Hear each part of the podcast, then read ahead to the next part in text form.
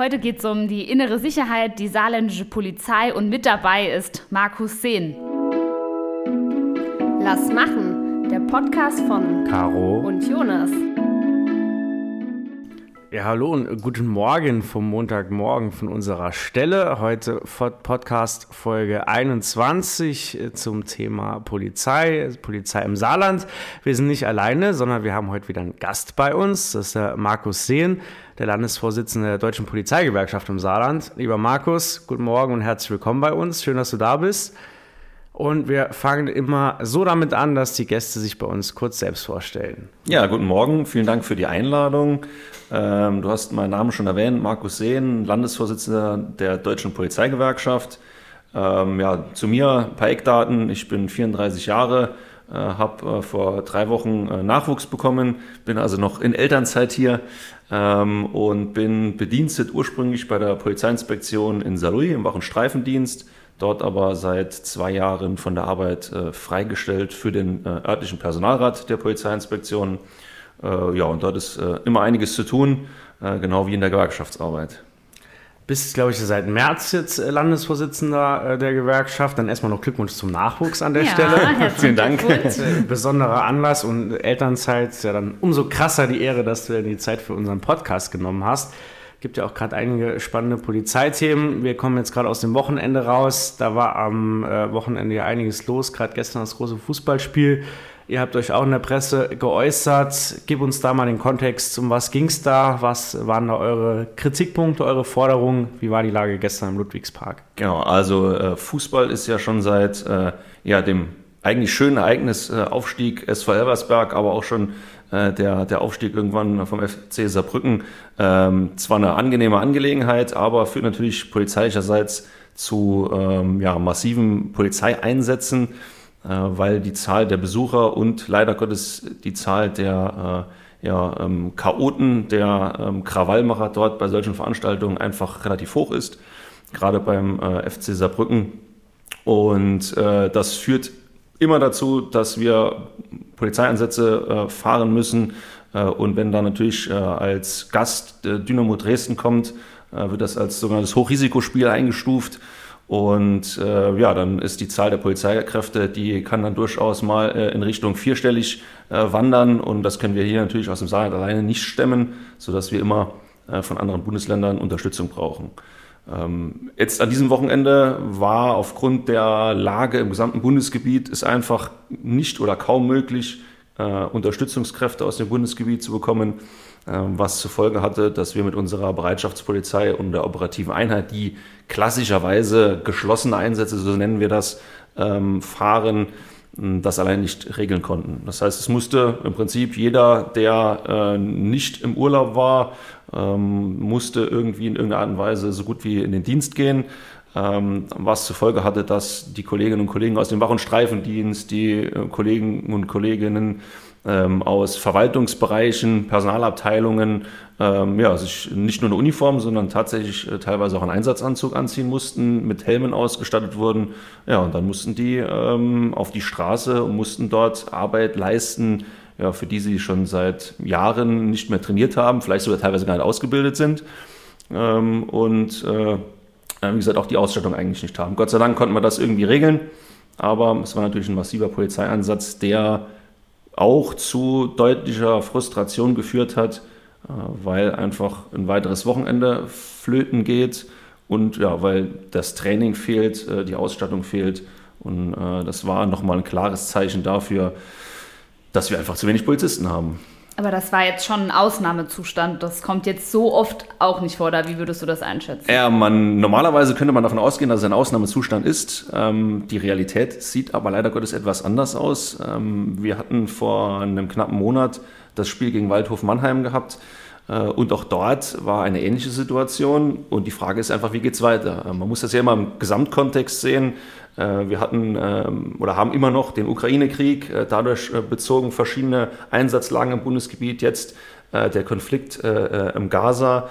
Ähm, das führt einfach dazu, dass viele verschiedene ähm, Einsatzeinheiten im Bundesgebiet gebunden sind. Und natürlich können die dann nicht ins Saarland kommen, wenn sie in ihrem eigenen Bundesland eigene Einsatzlagen haben. Und der FCS steigt ja noch nicht ab. Und dann wird das auch so weitergehen. Und wenn jetzt vielleicht der FCS mal irgendwann aufsteigt und nochmal in der gleichen Liga spielt wie, wie Elversberg, dann kann das Ganze sogar noch dramatischer werden. Wird die Ausnahme schon die Regel? Ich meine, das Spiel wurde gestern nach einer Halbzeit abgebrochen. Für den Polizeieinsatz oder Kräfteansatz spielt das äh, dann ja äh, erstmal keine Rolle, beziehungsweise mit der negativen Folge, dass es jetzt nochmal äh, vermutlich ein Wiederholungsspiel gibt und die Ausnahme dann nochmal zur Regel wird.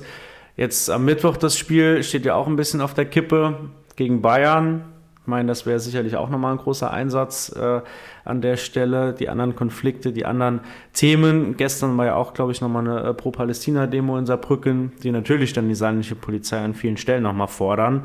Und allein um das mal zahlenmäßig zu verdeutlichen, ähm, die Anja Wagner-Scheidner, Raphael Schäfer hatten vor kurzem mal eine Anfrage gemacht, um das auch von der Landesregierung dokumentieren zu lassen, was da jeweils an Zahlen, an eigenen Kräften, aber auch an Kräften aus dem Bundesgebiet jeweils immer erforderlich ist. Zum Beispiel beim Spiel 1. FCS gegen Kaiserslautern im äh, 2021 waren insgesamt 807 Kräfte im Einsatz mit ähm, ganz, ganz vielen Unterstützungskollegen aus Rheinland-Pfalz, aus Hessen, aus Baden-Württemberg, äh, aus Bayern und Bundespolizei ja so oder so, was dann auch jeweils ja immer einen riesen Kostenfaktor ausmacht. Die kommen nicht für nichts, außer die Rheinland-Pfälzer, mit denen genau. gibt es ja, glaube ich, so ein entsprechendes Abkommen.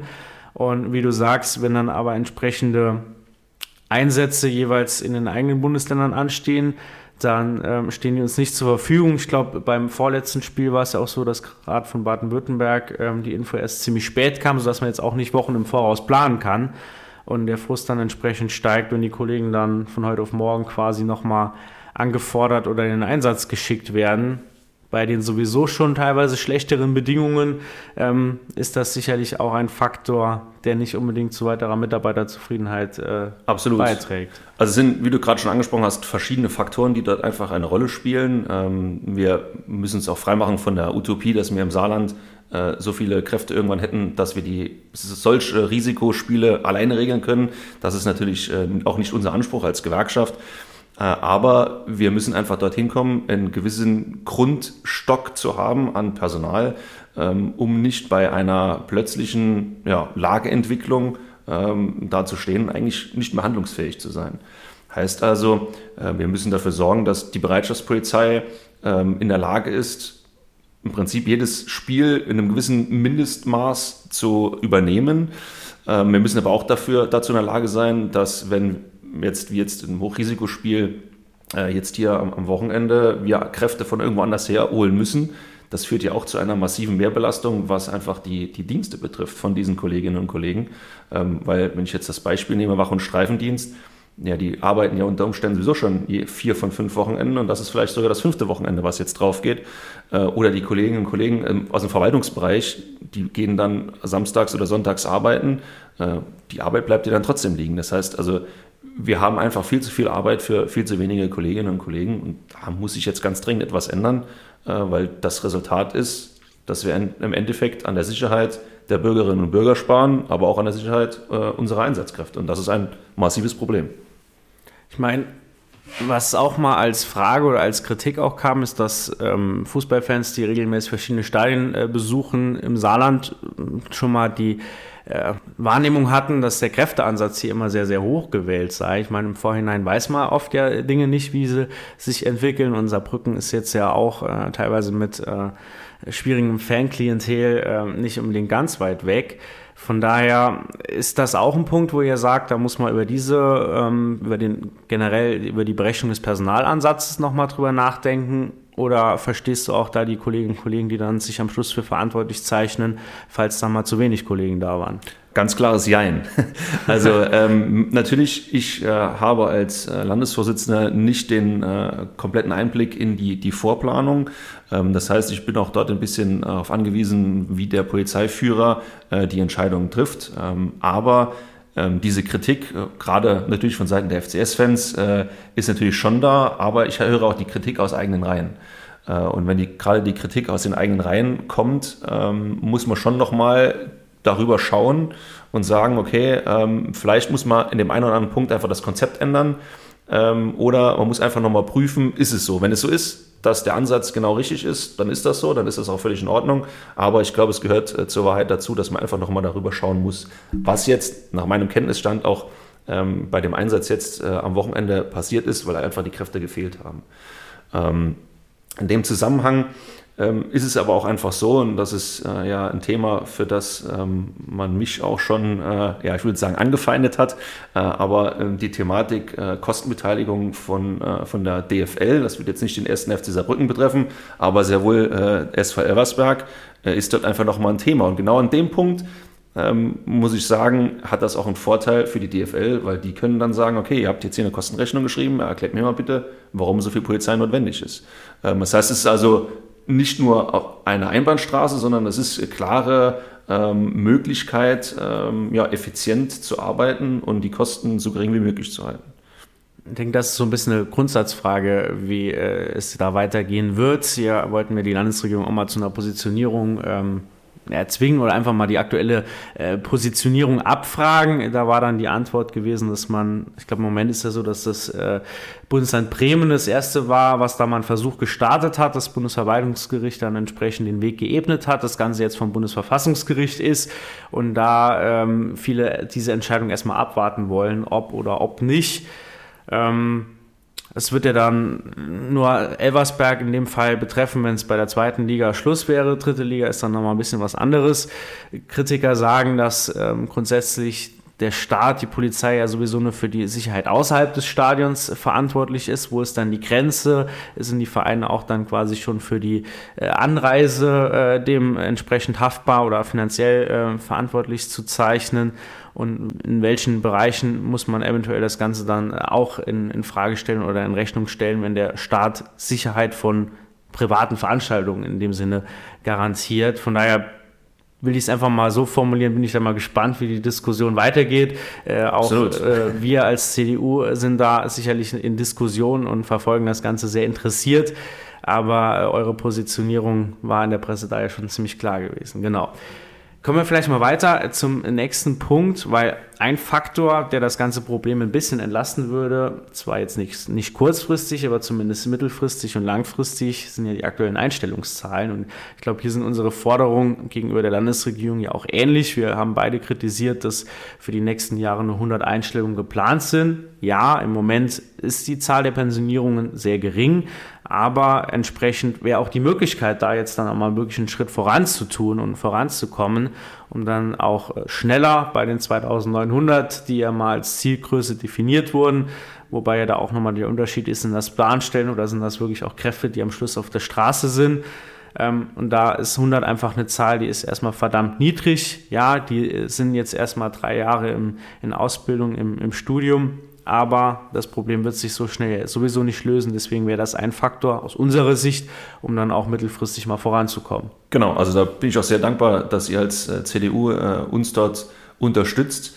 Ähm, Fakt ist, und du hast eben auch schon angesprochen, man spricht immer von 2900. Äh, die Realität ist aber, die 2900 sind zunächst mal ja nur der Stellenplan. Das heißt, ob diese 2900 faktisch auch wirklich da sind, ist eine ganz andere Geschichte. Äh, und ein bloßes Gegenrechnen von Pensionierungen äh, zu Einstellungszahlen ist aus unserer Sicht einfach zu kurz gedacht. Wir müssen schauen, was haben wir jetzt an Personal tatsächlich verfügbar. Und da kommen wir, ich glaube, am Stellenplan sind wir bei irgendwas 2500, 2600 jetzt aktuell. Ähm, und da kommen wir auf diese Zahl bei weitem nicht. Also wir haben ganz, ganz viele Ausfälle, sei das jetzt ich, Elternzeit, ähm, sei es ähm, längerfristige Krankheiten, äh, Abordnungen oder sonstige Dinge.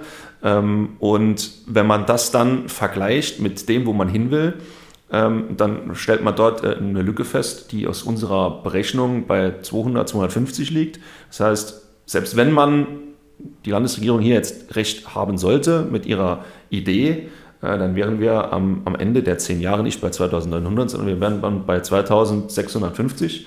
Und das ist einfach zu wenig. Äh, und wir hatten ja in den letzten Jahren eine massive Steigerung an Aufgaben. Ähm, Fußball hatten wir gerade eben schon angesprochen, aber natürlich auch ganz, ganz viele andere Dinge, ähm, die jetzt dazukommen, ob das jetzt der Bereich äh, Kinderpornografie ist, ähm, ob das der Bereich Betäubungsmittelkriminalität ist. Und wir kommen dort einfach nicht hinterher mit dem wenigen Personal. Das heißt, die Aufgaben steigen und das Personal stagniert oder wird vielleicht ein bisschen aufgebaut, aber nicht in dem Maße, um die Kolleginnen und Kollegen einfach draußen zu entlasten. Mit unserem Arbeitskreis haben wir in den letzten Wochen und Monaten ja alle Inspektionen, aber auch viele weitere Dienststellen besucht und das war auch das, was uns überall gespiegelt wurde. Wir würden gern mehr machen, wir würden auch teilweise einfach nur unserem, unseren Kernaufgaben nachkommen, aber mit dem aktuellen Personalstamm kommt man da mindestens mal an seine Grenzen, aber in vielen Bereichen auch darüber hinaus. Und ja, einfach mal platt gesagt, da ist es, glaube ich, auch gut, dass das ein oder andere nicht ganz öffentlich ist. Wenn nämlich der Bürger draußen wüsste, was im Moment alles auf der äh, Straße liegen bleibt, dann ähm, würde das, glaube ich, auch nochmal eine Ebene höher gesprochen, das Vertrauen in den Rechtsstaaten, unser äh, System, wie wir es haben, schätzen und ja, bis jetzt halt noch nichts Größeres passiert ist dadurch. Ich meine, die Zahl der Inspektionen das ist natürlich auch eine Zeit aus, aus CDU-Verantwortung, da wollen wir uns auch gar nicht äh, jetzt nur mit der Kritik auf die aktuelle Landesregierung beziehen. Natürlich äh, ist, ist das, das ganze Problem, die Problematik eine Entwicklung der letzten äh, Jahrzehnte quasi gewesen, wo auch verschiedene Parteien ihre Verantwortung dran hatten. Ähm, jetzt sind wir aktuell ja bei den Haushaltsberatungen. Ein Kriterium ist dort die Einstellungszahl, aber es gibt ja noch viele andere ähm, Faktoren, die dann eine Rolle spielen, wo ja sich die Gewerkschaften auch immer mit eigenen Forderungen einbringen. Von daher, was steht denn da noch auf dem DPG Wunschzettel wäre jetzt ein bisschen euphemistisch, aber was, was ist die Kritik? Genau. Was würdet ihr euch wünschen, dass sich es noch verbessert? Genau, also ähm, natürlich, ich will das nochmal ganz kurz aufgreifen mit den Einstellungszahlen, ähm, weil das, was du gesagt hast, ist genau der richtige Punkt. Ähm, ich habe das schon in der einen oder anderen Pressemitteilung auch klar und deutlich gemacht. Wir kommen irgendwann aus unserer Sicht auf, zu dem Point of No Return. Das heißt, wir belasten unser aktuelles Personal so massiv, dass die irgendwann krankheitsbedingt ausfallen werden, sodass irgendwann tatsächlich wir ein Sicherheitsproblem haben. Und davor warne ich auch. Und äh, aus unserer Sicht äh, geht das nur über eine langfristige ähm, Personalisierung. Und da sind die 150, die wir fordern, sind dort äh, maßgeblich. Äh, was wir uns sonst noch wünschen, ähm, wenn man das betrachtet, ich nehme es mal gerade an den Punkt Belastung, ähm, dass wir Personal von heute auf morgen nicht direkt in einer ausreichenden ja, Größe bekommen können, ist uns auch bewusst. Ähm, aber wir sind mit der Reform äh, von vor zehn Jahren ähm, gestartet und man hat gemerkt, dass es immer schwieriger wird. Und man hat immer gesagt, ja, es kommt Licht am Ende des Tunnels, die Talsohle ist bald durchschritten. Das waren immer so die, die Phrasen, die dann gekommen sind. Und da kommen wir jetzt im nicht raus, stellen aber gleichzeitig fest, dass drumherum jeder mehr Geld verdient als wir. Äh, und äh, seit vielen Jahren werden von den Kolleginnen und Kollegen äh, Anträge gestellt auf amtsangemessene Alimentation. Sprich, wir sind als Gewerkschaft und auch unser Dachverband, der Deutsche Beamtenbund und Tarifunion, hat das ähm, klar formuliert. Wir bezahlen unsere Beamtinnen und Beamten nicht rechtmäßig. Und dort tut sich nichts. Wir warten dort immer noch auf ein Urteil des Bundesverfassungsgerichtes. Äh, aber hier muss einfach was passieren. Wir müssen, wenn wir das Personalproblem nicht direkt lösen können, müssen wir wenigstens versuchen, die Kolleginnen und Kollegen mit anderen Dingen zu unterstützen. Und das ist finanziell in der Grundbesoldung, das geht aber auch über Zulagen. Wir hatten eben das Thema Fußball gehabt. Äh, wir fordern dort eine Flexibilitätszulage, Flexzulage für unsere Kolleginnen und Kollegen, äh, gerade in der operativen Einheit, äh, aber auch in der Bereitschaftspolizei, die von heute auf morgen gesagt bekommen, er hat eigentlich ein freies Wochenende geplant, aber wir haben hier einen Maximalaufruf, du musst in den Dienst kommen, ohne vorher, sage ich mal, Bereitschaftszeiten generieren zu können. Äh, das ist eine Forderung. Ähm, wir hatten ja schon eine Forderung, die jetzt im Prinzip schon angekündigt ist oder in Umsetzung ist. Das ist das Thema KIPO-Zulage. Ähm, in diesem Bereich äh, eine Zulage zu fordern. Ähm, wir haben in äh, vielen anderen Bereichen Forderungen. Als Beispiel möchte ich dort noch nehmen das Thema Erschwerniszulage, weil es gibt ja sogenannten Dienst zu wechselnden Zeiten äh, ehemalige Wechselschichtzulage. Und dort sehen wir auch eine ganz massive Nachbesserung, weil viele Kolleginnen insbesondere, die in Teilzeit arbeiten, dort nicht ausreichend Berücksichtigung finden können. Ähm, das ist eine Forderung. Ja, unser Forderungsprogramm ist relativ umfassend. Ähm, ja, und ähm, was jetzt auch dazu kommt, wir haben ähm, in der Ausstattung in den letzten Jahren sehr positive Dinge äh, erlebt, aber auch hier ist einfach immer noch Luft, nach oben. Das heißt also, wir werden nicht darum kommen, den Etat äh, für den Fahrzeugpool zu erhöhen. Die Kosten sind allgemein gestiegen. Ähm, wir werden eine neue Dienstwaffe benötigen. Äh, wir werden dafür auch Ausbildung, Schulung generieren müssen. Ähm, genau, und äh, jetzt auch zum Thema Bekleidung, das ist auch ein ganz, ganz großes Thema. Fußball jetzt am Wochenende mussten wir feststellen, das mussten wir feststellen, wir wussten es vorher schon, eigentlich hat es jeder vorher gewusst. Ähm, die Bereitschaftspolizei und auch die operative Einheit, die sind gar nicht mit Regenschutzkleidung ausgestattet. Das ist wohl alles bestellt, äh, zumindest für die Bereitschaftspolizei, für die operative Einheit nicht. Ähm, aber das wird halt nicht geliefert. Äh, und gerade in dem Bereich operative Einheit, bei solchen Fußballlagen kann es immer mal regnen. Und dann stehen die da und haben keine Regenkleidung. Also das kann ja wohl irgendwie nicht sein. Also das sind ganz, ganz viele Dinge, äh, die dazukommen, äh, wo wir ähm, dringend Nachbesserungsbedarf sehen. Und ähm, ich hatte es eben ja schon gesagt, um die Kolleginnen und Kollegen so ein bisschen, ja, ich will mal sagen, bei der Stange zu halten und ein bisschen ähm, zu fördern, brauchen wir einfach eine strukturierte Beförderungsmöglichkeit.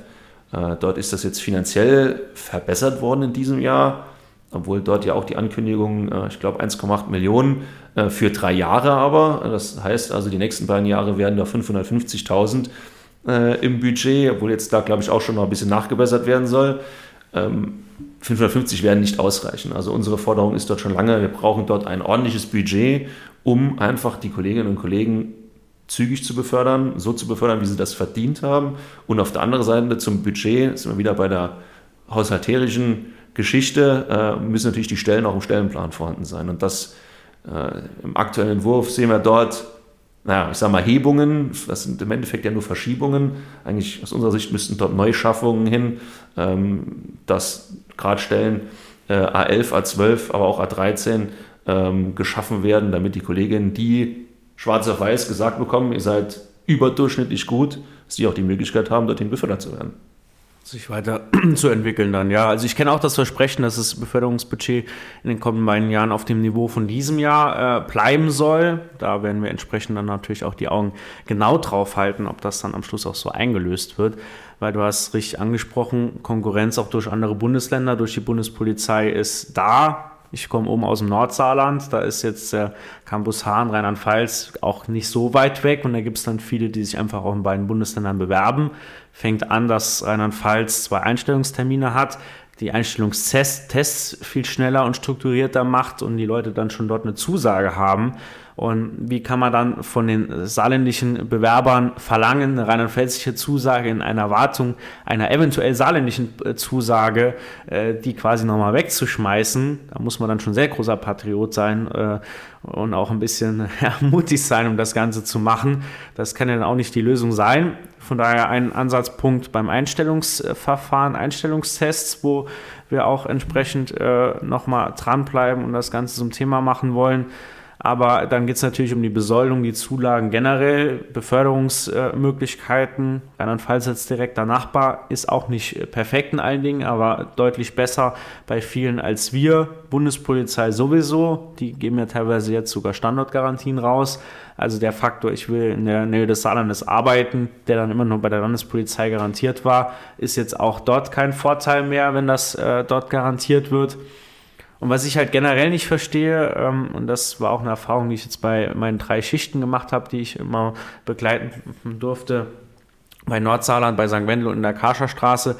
Ähm, erstmal, jeder Kollege, jede Kollegin ist da wahnsinnig bemüht, aus der aktuellen Situation jeweils immer das Beste zu machen.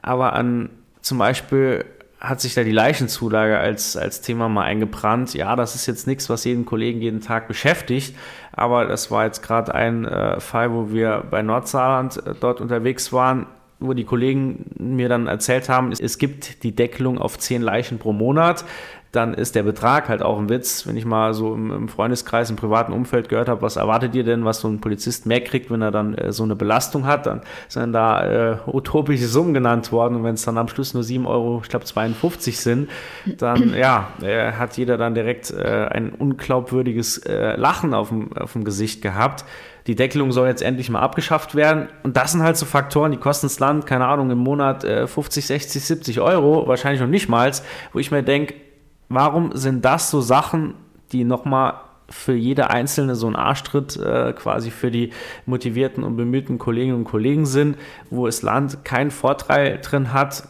Ja, ich will gerade vielleicht noch ein anderes Beispiel bringen, weil es äh, dazu passt. Ähm, das Thema Leichen ist ja schon ja, sehr speziell, ähm, aber wenn wir jetzt äh, zu den Diensthunden gehen, es gibt den sogenannten Futtermittelzuschuss, der reicht bei weitem nicht aus, um das Futter für den Diensthund zu bezahlen. Das heißt, man, und wir sind aktuell in einer Situation, wo gerade diese Dienststelle ähm, Personalprobleme hat, Nachwuchsprobleme hat. Ähm, das heißt, ich muss mit so einem Diensthund habe ich eh schon eine ganz besondere Verantwortung, weil den Hund, den habe ich immer, meine Dienstwaffe, die kann ich im Spind lassen, kann Urlaub machen, aber äh, ich muss mich schon dazu entscheiden, äh, einen Diensthund zu halten. Ich muss die privaten Möglichkeiten dazu haben und dann kriege ich einen Zuschuss für das Futter, im Prinzip wie das, das Reinigungsöl für die Waffe. Ähm, und das reicht nicht mal aus, um das Futter überhaupt zu kaufen. Geschweige denn von dem ganzen sonstigen Zubehör. Also aus unserer Sicht, ähm, und das ist auch eine unserer Forderungen, muss auch in dem Bereich einfach mal das Mindestmaß, was an Ausgaben von den Kolleginnen und Kollegen kommt, muss doch erstattet werden können. Und das sind für mich Dinge, die sind, die sind ja, untragbar. Äh, und ich glaube, die Bandbreite äh, dieser Stellen, ich hatte auch äh, schon angesprochen, einmal den Bereich bei Einsatzlagen, die Einsatzverpflegung. Die Gelder dort, die dort möglich sind, sind viel zu gering. Das reicht gar nicht, um die Kräfte ordnungsgemäß zu verpflegen. Das heißt, wir haben ganz, ganz viele Bereiche, die unterm Strich Peanuts sind. Für die, fürs Land sind das wirklich Peanuts. Wir reden über äh, Hunderttausende für, für ein Savenier, äh, aber äh, schaffen es nicht für, ja, für ein paar Kröten, muss man wirklich sagen, den Kolleginnen und Kollegen, die die Arbeit machen, die die Arbeit auch wirklich gerne machen, äh, so zu unterstützen, dass sie nicht noch drauflegen müssen. Stichwort Einsatzverpflegung, da steigt halt dann der Frust, wenn es dann, wenn andere Bundesländer bei uns dabei sind, äh, kleine Pakete gibt mit irgendwie belegten Broten und im Internet bei Instagram über den Polizeikanal, der sicherlich eine gute Arbeit macht, wird dann äh, mit einem Symbolbild suggeriert, es wird jetzt hier duftenden warmen Eintopf geben.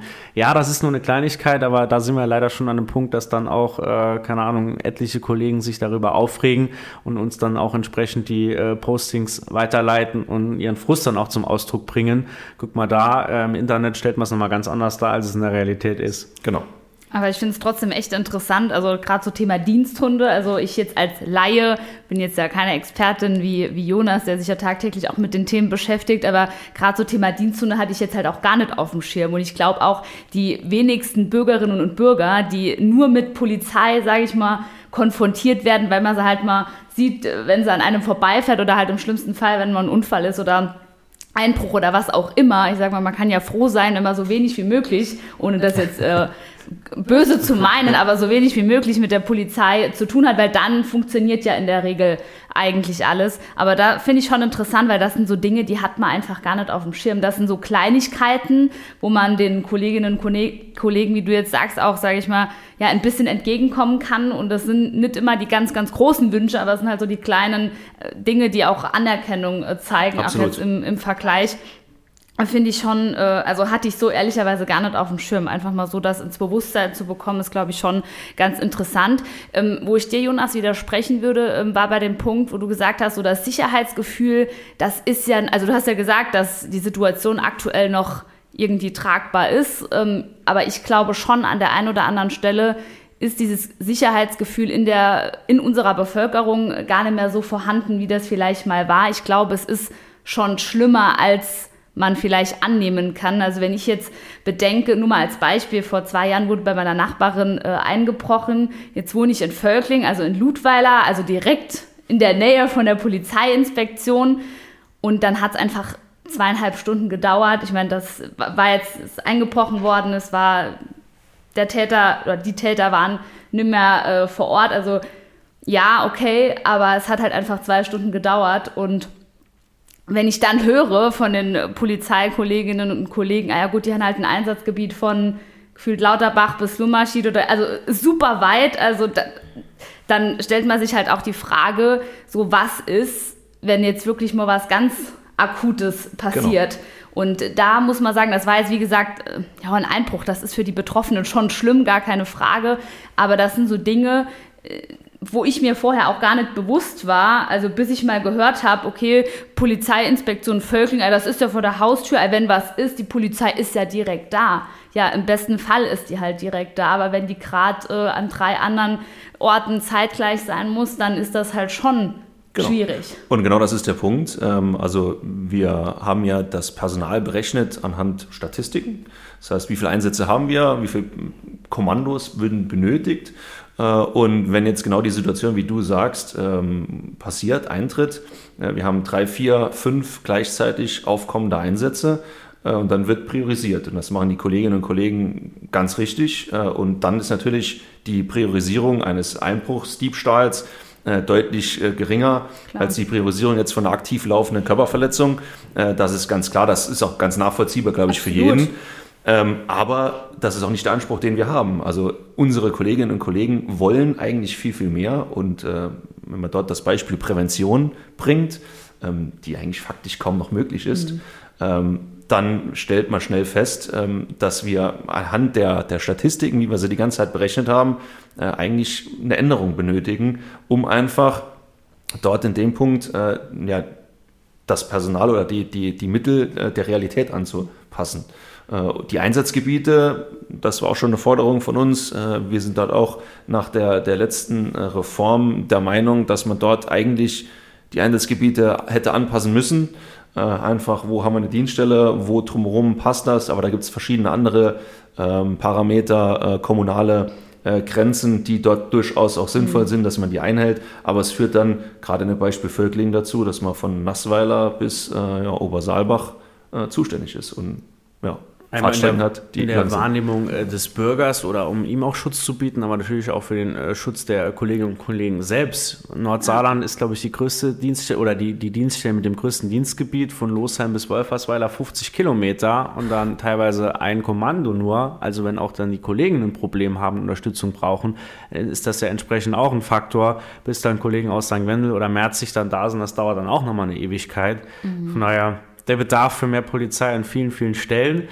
Ähm, und da, wo wir jetzt eben bei den vermeintlichen Kleinigkeiten, Leichenzulage oder äh, Futtermittelzuschuss waren, habe ich immer noch das Gefühl, dass ich glaube, die, die Dramatik an vielen Stellen äh, oben bei denen, die am Schluss die Verantwortung tragen und auch die Entscheidungen treffen, so noch nicht angekommen ist.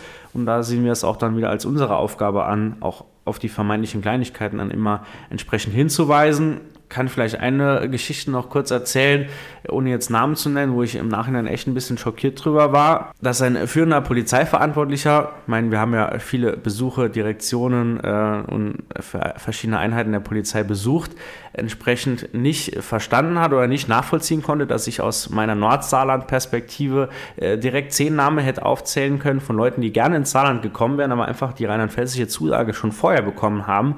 Da hat er in dem Gespräch nochmal felsenfest äh, behauptet, das hört er zwar immer, aber glauben kann das bis heute eigentlich nicht. Und da ist mir dann echt mal bewusst geworden, okay, krass, hätte eigentlich gedacht, dass, dass ihr das Problem zumindest mal genauso seht wie wir äh, und entsprechend nur in der Lösung des Problems noch nicht weitergekommen seid. Aber wenn wir jetzt bei der, beim äh, Verständnis, bei der Akzeptanz des, dieses Problems an sich noch nicht so weit sind, dann müssen wir da auch mal gucken, wie wir damit umgehen. Ja, das ist äh, richtiger, wichtiger Punkt. Ähm, da sind wir auch schon seit Jahren dran, unsere Forderung deutlich zu machen. Äh, das Einstellungsverfahren bei uns der saarländischen Polizei ist, ja, gelinde gesagt, Katastrophe. Ähm, du hast eben schon die Beispiele gebracht, äh, zwei Einstellungstermine in Rheinland-Pfalz. Ähm, wir haben die Bundespolizei, die über Assessment Center äh, die Einstellungsprüfung macht. Da geht man einmal hin, hat dort alle Prüfungen an einem Tag und wenn man ein gewisses Mindestmaß erreicht hat, kriegt man direkt am gleichen Tag vor Ort eine Zusage. Natürlich sagt man dann, wenn man eh grundsätzlich Interesse hat, klar, warum nicht, sage ich doch direkt zu. Vor allem sind die Zusagen oftmals noch an Fristen gebunden, die relativ kurz sind. Heißt also, ähm, wir sind hier im Saarland mit dem Einstellungsverfahren und man hat ja jetzt ja schon versucht, das eine oder andere zu verbessern. Digitalisierung vom schriftlichen Test, ähm, Sporttest, naja, lässt sich jetzt darüber streiten, wie weit das jetzt sinnvoll ist. Ähm, aber ich sage immer, ich habe lieber einen intelligenten äh, Kollegen, eine intelligente Kollegin als eine unsportliche. Ähm, das kann man noch ändern. Aber ähm, auch hier, auch in der aktuellen Zeit und der Innenminister scheint das Problem zumindest erkannt zu haben und versucht, etwas daran zu ändern. Aber auch jetzt, bei der jetzt aktuellen Einstellung, haben wir Kolleginnen und Kollegen, die sind, haben kurz vor Schluss, haben die Bescheid gesagt bekommen. Äh, und wenn die dann natürlich Kündigungsfristen haben, weil sie noch bei einem alten Arbeitgeber sind, weil die vielleicht darauf warten, äh, weil auch wenn ich als Alternative studieren gehen will und dann meine Zeiten abgelaufen sind, um mich einschreiben zu lassen, hat sich das Thema erledigt. Und dann verlieren wir gute Köpfe. Und ich persönlich bin nicht davon überzeugt, dass wir auch in dem aktuellen Einstellungsverfahren zu wenig geeignete Bewerber hatten. Wir hatten mit Sicherheit genügend geeignete Bewerber. Nur wir haben viel zu viele äh, ja, verschwendet, weil die Systematik einfach katastrophal ist. Da wurde ja dann kurzfristig auf 139 erhöht und später dann kommuniziert, dass man nur 137 gefunden hat. Aber wie du sagst, wenn man da früher anders mit äh, umgegangen wäre, hätte man auch die zwei Plätze sicherlich noch füllen können als ein Mittel, um diese ganzen Probleme zu lösen oder die, die Lage der Polizei zu verbessern, wurde ja immer als Allheilmittel so ein bisschen die Potenzialanalyse äh, suggeriert und kommuniziert. Hier wurden jetzt ja auch schon mehrfach Fristen gerissen. Auch äh, uns liegt die Potenzialanalyse offiziell noch nicht vor. Ich glaube, viele in der saarländischen Bevölkerung, aber vor allen Dingen natürlich in der saarländischen Polizei, die Beschäftigten warten darauf. Kommunikation ist da echt absolut unvorteilhaft im Moment. Viele hängen zwischen den Saalen, wissen gar nicht, wie es mit ihren Einheiten weitergeht. Von daher, wie ist denn da euer Stand da, wann es dann endlich mal konkrete Ergebnisse gibt? Ja, wir warten und warten. Äh, wir haben äh, zumindest mal einen Abschlussbericht als Gewerkschaft bekommen, weil wir äh, Teil des Beirates sind. Ähm, und ähm, ja, im Rahmen dieser Beiratssitzungen ähm, könnte man meinen, dass wir dort unseren Senf dazu geben können. Die Beiratssitzung nach Abschlussbericht hat aber noch nicht stattgefunden. die ist auch noch nicht terminiert. Das heißt, da warten wir. Ähm, genau, und äh, von daher gesehen stimme ich dir zu, Transparenz äh, und Kommunikation, das ist ein großes Problem in dieser Geschichte. Ähm, wenn ich mir jetzt das Ganze betrachte, äh, auch den Abschlussbericht betrachte, muss ich einfach sagen, in dem einen oder anderen Punkt sind vielleicht äh, gute Ansätze, ähm, um die Polizei zu verbessern. Aber es ist einfach kein großer Wurf dabei. Also wir stellen äh, Minischräubchen, ähm, die aber, um die Schraube zu drehen, einen Schraubenschlüssel praktisch in die Hand zu nehmen, äh, muss ich die Organisation so wieder ins Treiben bringen, äh, dass der Benefit für uns einfach absolut fehlt. Ähm, wir sehen dort einfach in viel zu wenigen Punkten eine wirklich effektive Steigerung der Möglichkeiten, der, der Fähigkeiten, der, der, der Belastung unserer äh, Polizei. Äh, und wir müssen da einfach schlicht und ergreifend sagen, ähm, es kommt der Eindruck auf, dass diese Potenzialanalyse mehr dazu dient, ähm, ja, als Möglichkeit, ähm, nochmal ähm, Posten zu schaffen oder Posten zu verschieben, Menschen zu versorgen. Äh, und äh, wenn das wirklich so sich herauskristallisieren sollte, dann wäre das äh, ja äh, ein Bärendienst für die Polizei, weil ähm, wir haben schon genug Probleme und dann können wir uns noch mit persönlichen Befindlichkeiten kümmern. Äh, und es wünschenswert wäre aus meiner Sicht gewesen, wenn man das äh, in einzelnen Teilen begonnen hätte und dann gesagt, wir nehmen uns jetzt mal den Bereich Kriminalitätsbekämpfung vor, so wie das Rheinland-Pfalz macht, äh, und äh, prüfen mal, was wir jetzt ändern können. Äh, und als nächsten Schritt dann die, die Wach- und Streifendienst und versuchen das strukturiert von unten nach oben herab wirklich äh, ähm, zu konzeptionieren. Äh, aber hier, wie gesagt, aus unserer Sicht ist dort kein großer Wurf dabei. Es, es wirkt mehr als ja, ähm, Möglichkeit, etwas zu begründen. Als ob das Organigramm äh, schon festgestanden hat und man dann einen Bericht darum geschrieben hat, wie man zu diesem Organigramm als Ergebnis am Schluss kommt. Ja. Wir sind jetzt schon ein bisschen über die Zeit. Ich glaube, wir müssen aber noch mal kurz zwei, drei Sätze zu den Tarifverhandlungen verlieren, die im Moment ja, ja laufen. Tarifverhandlungen der Länder. Ähm, kannst du da mal ein paar Worte zu sagen, wie jetzt da der aktuelle Stand ist? Ich glaube, die erste Verhandlungsrunde ist schon gelaufen, ist erwartbar gescheitert. äh, wie sieht es aktuell aus? Was sind eure Forderungen? Wie ist deine Prognose, wie es weitergeht? Und was bedeutet das am Schluss auch für die saarländische Polizei? Weil es ja erstmal um die Tarifverhandlungen der Länder geht, es sind jetzt ja noch nicht die Beamtenbesoldungstabellen für das Saarland. Genau, also die erste Verhandlungsrunde ist gescheitert. Der DBB äh, fordert 10,5 Prozent mehr, mindestens aber 500 Euro. Das ist die gleiche äh, Grundsatzforderung, äh, wie es damals ähm, beim TVED, also bei Bund und Kommunen war. Ähm, wir haben einige Tarifangestellte, die betrifft es direkt, äh, aber natürlich äh, fordern wir, ähm, dass es eine 1 zu 1 Übertragung gibt, also zeit- und systemgerechte Übertragung auf die Landesbeamten, ähm, um einfach hier uns nicht abhängen zu lassen. die nächste Verhandlungsrunde steht an. Äh, wir erwarten jetzt, dass die Tarifgemeinschaft der Länder dort ein Angebot liefert ähm, ich gehe davon aus, äh, dass die Situation sich mindestens bis in die dritte Verhandlungsrunde ziehen wird und äh, ich bin mir sicher, dass wir auf die Straße gehen werden, äh, Streikmaßnahmen durchführen werden. Ähm, und ähm, wenn wir dazu aufrufen, fordere ich auch alle meine Kolleginnen und Kollegen auf, uns zu unterstützen. Und das betrifft natürlich die Tarifbeschäftigten in Form von Streik, aber auch unsere Landesbeamtinnen und Beamte, äh, unsere, meine Kolleginnen und Kollegen, dass die uns einfach hier unterstützen im Rahmen von äh, ja, Freizeit, Pause, wie auch immer. Äh, und ich vermute, dass in diesem Jahr tatsächlich äh, eine Vielzahl der Kolleginnen und Kollegen auf die Straße gehen wird, weil, wie wir eben ja schon mehrfach gesagt haben, die Frustration echt hoch ist. Ähm, genau, aber das Wichtigste wäre natürlich für die Beamtinnen und Beamte, dass es eine 1 zu 1 Übertragung gibt und ich erinnere mich da an eine Personalversammlung, ähm, wo äh, ein äh, Staatssekretär des Finanzministers äh, wohl schon äh, die Information gegeben hat, äh, dass äh, diese 1 zu 1 Übertragung kommen soll. wir hoffen, dass er dann sein Wort auch hält. Das wäre ja gut an der Stelle. Vielleicht zum Abschluss, wir haben jetzt auch viele negative Aspekte genannt. Ähm, kannst du vielleicht jetzt, um ein positives Ende zu finden, nochmal das, was äh, auch einfach Polizeiarbeit, die Polizeimannschaft, äh, der Zusammenhalt, den ich jetzt auch an vielen Stellen schon spüren konnte, was das ausmacht, warum es sich lohnt, sich trotzdem für die zu, Polizei zu bewerben. Im Saarland sind jetzt die Fristen nochmal verlängert worden, 31. Januar aktuell. Bei polizei.saarland.de findet ihr da alle Infos.